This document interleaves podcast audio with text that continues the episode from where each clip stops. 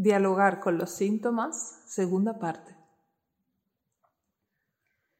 Este mes le vas a prestar mucha atención a tus síntomas, síntomas o a tu enfermedad si es que tienes alguna. Vas a investigar sobre esta enfermedad, vas a ver qué está pasando realmente en tu cuerpo, qué cambios está haciendo tu cuerpo para poder sobrevivir y vas a prestar atención a cómo esos síntomas, esas dolencias, esos malestares o esas precauciones que tienes que tomar, cómo eso afecta tu día a día. Quizás esta enfermedad te ha obligado a hacer algunos cambios de alimentación o de hábitos. Observa todos esos cambios Observa cada vez que te acuerdes a lo largo del día cómo esos síntomas cambian tu día a día, cómo era tu vida antes y cómo es ahora. ¿Y en qué sentido eso ha mejorado? ¿Qué te está aportando estos síntomas? A lo mejor, si es un dolor de alguna parte de tu cuerpo, pues te está ayudando a tener más cuidado, a sentarte mejor, a buscar, a buscar mejores posturas, te obliga a hacer algún ejercicio en concreto. Observa lo positivo que te está aportando esta enfermedad o este síntoma.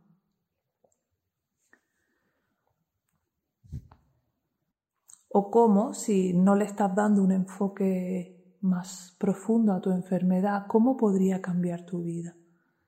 Cómo si buscaras un enfoque más completo, menos occidental, podrías mejorar tu vida. ¿Qué te está obligando a hacer estos síntomas? ¿Qué está haciendo que dejes de hacer estos síntomas? Presta atención en el día a día y busca formas en las que puedan mejorar tus síntomas. Si no estás haciendo nada aún, puedes ponerte manos a la obra.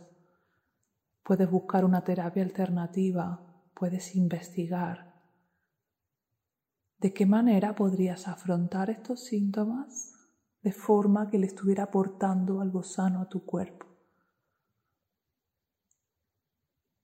Es como si este mes quisieras, quisieras hacerte amiga, amigo de tu enfermedad o tu síntoma. Lo tomaras como maestra, como maestro cómo guía en tu camino, qué te está enseñando esta enfermedad, hacia dónde te está guiando. ¿Qué pasaría si dejases que esta enfermedad te mostrase la solución? Pero aplica todo esto que estoy diciendo no solo a una pregunta momentánea, sino en el día a día. Observa tu cuerpo en el día a día y observa el efecto de esa síntoma, malestar, sensación. Puede que tengas una enfermedad grave o puede que simplemente sea un malestar. Casi todos tenemos algún malestar. Y si no tienes nada, felicidades. Simplemente utiliza este mes para conectarte aún más con tu cuerpo y para buscar de qué manera puedo yo hacer cosas que favorezcan mi cuerpo, que favorezcan su supervivencia.